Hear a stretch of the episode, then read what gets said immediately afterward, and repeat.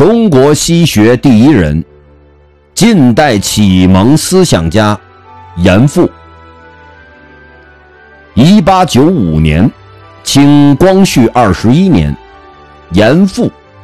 一八五四年至一九二一年，在天津，将英国生物学家赫胥黎的进化论与伦理学翻译成中文《天演论》。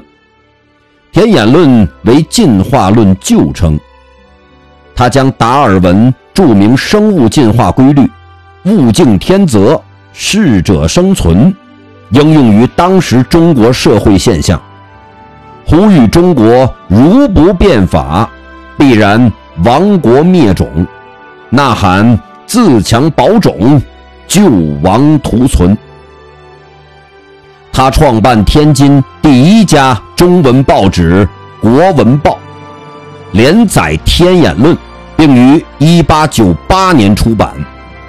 他是中国最早传播西方政治经济思想、逻辑学、生物学的启蒙思想家，被中国近代维新派思想家誉为“中国西学第一人”。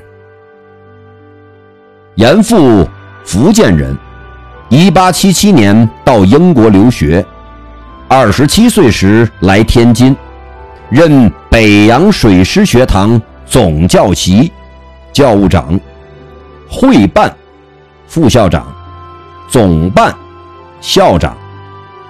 他在天津居住三十年，自称“萨年老天津”。